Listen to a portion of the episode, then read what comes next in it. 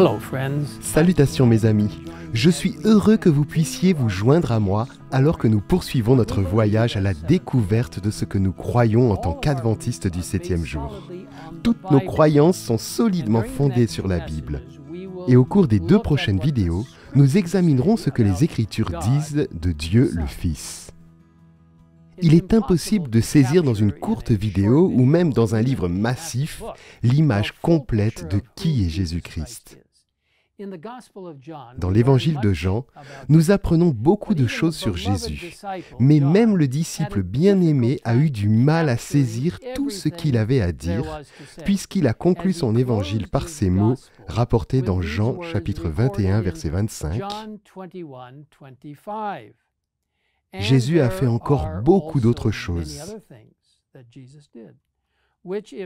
Si on les écrivait en détail, je ne pense pas que le monde entier pourrait contenir les livres qu'on écrirait. Néanmoins, Jean, par l'inspiration du Saint-Esprit, nous enseigne beaucoup sur le Sauveur. Il commence son évangile par ces mots puissants. Au commencement, la parole existait déjà. La parole était avec Dieu et la parole était Dieu. Elle était au commencement avec Dieu. Tout a été fait par elle et rien de ce qui a été fait n'a été fait sans elle. En elle, il y avait la vie et cette vie était la lumière des êtres humains. La lumière brille dans les ténèbres et les ténèbres ne l'ont pas accueillie. Ces versets nous disent beaucoup sur qui est Jésus. Il est éternel. Il est Dieu et était avec Dieu le Père dès le commencement. Il est le Créateur, il est la lumière, il est la parole de Dieu incarnée, il est la vie elle-même. Comme il nous est dit dans ce fameux livre Jésus-Christ, si vous n'avez pas un exemplaire, je vous encourage à vous en procurer un, soit sur papier, soit en le téléchargeant. Jésus-Christ dit, En Christ réside la vie, une vie originelle, non empruntée. Jésus-Christ est Dieu de la manière la plus absolue, et avec sa descente sur la terre, pleinement homme. C'est un mystère que nous ne pourrons jamais comprendre complètement. Mais il est le Fils de Dieu et le Fils de l'homme. Voici comment ce concept est expliqué dans la quatrième croyance fondamentale des adventistes du septième jour, intitulée Le Fils. Dieu, le Fils éternel, s'est incarné en Jésus-Christ. Par lui, tout a été créé. Par lui, le caractère de Dieu est révélé. Le salut de l'humanité est accompli et le monde est jugé. Éternellement et véritablement Dieu, il est aussi devenu véritablement homme, Jésus le Christ. Il a été conçu du Saint-Esprit et il est né de la Vierge Marie. Il a vécu et a été soumis à la tentation en tant qu'homme, mais il a donné l'exemple parfait de la justice et de l'amour de Dieu. Ces miracles ont attesté sa divinité et l'ont confirmé comme le Messie promis. Il a souffert et il est mort de son plein gré sur la croix pour nos péchés et à notre place. Il est ressuscité des morts et il est monté pour exercer un ministère en notre faveur dans le sanctuaire céleste. Il reviendra en gloire pour apporter la délivrance finale à son peuple et la restauration de toutes choses. Alors que nous allons en apprendre davantage sur le caractère de notre merveilleux Sauveur Jésus-Christ, tout au long de l'éternité, examinons brièvement pendant ces prochaines minutes trois points principaux concernant Dieu le Fils. Numéro 1, il est éternel. Dans Michée 5, verset 1, le prophète décrit Jésus comme celui dont l'origine remonte loin dans le passé, à l'éternité.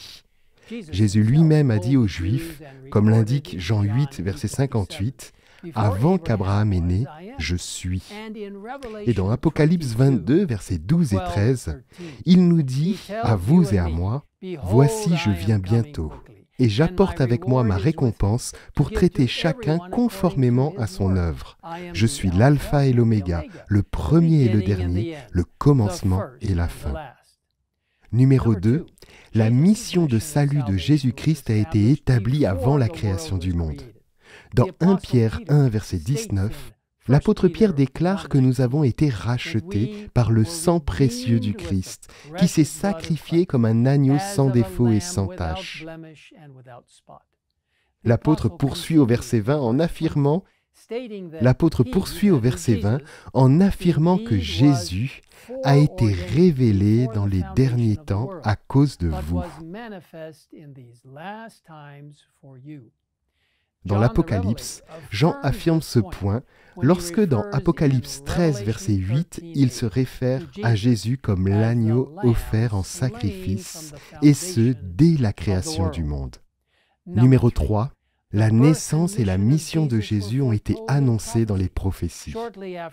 Peu après qu'Adam et Ève eurent péché, Dieu leur révéla la première prophétie d'un Rédempteur à venir lorsqu'il dit au serpent, je mettrai l'hostilité entre toi et la femme, entre ta descendance et sa descendance. Celle-ci t'écrasera la tête et tu lui blesseras le talon.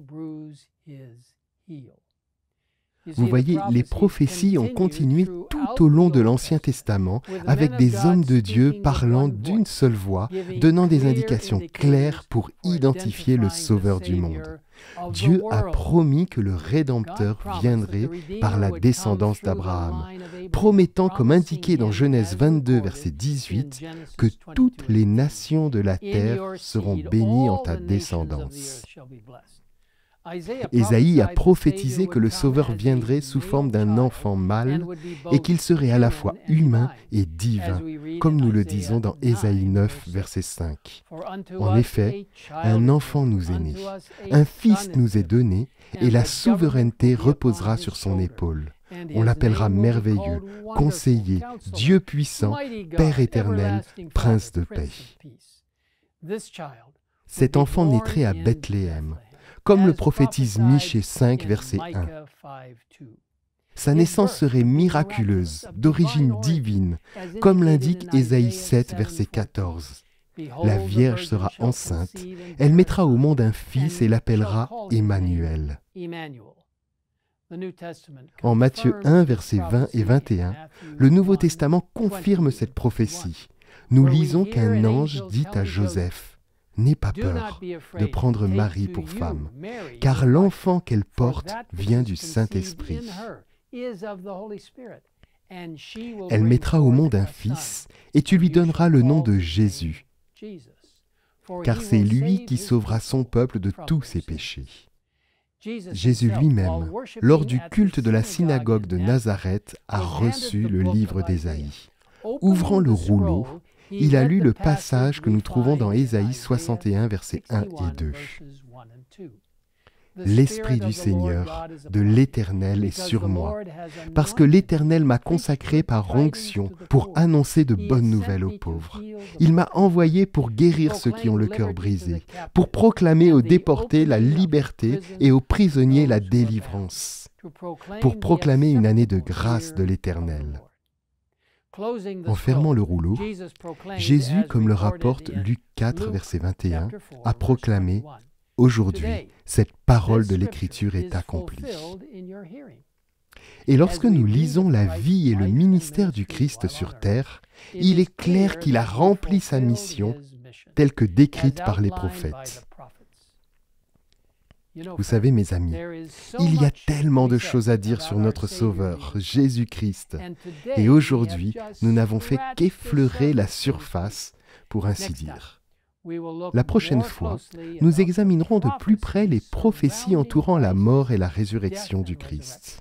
En attendant, je vous encourage à étudier davantage par vous-même. Vous trouverez d'excellentes ressources sur le site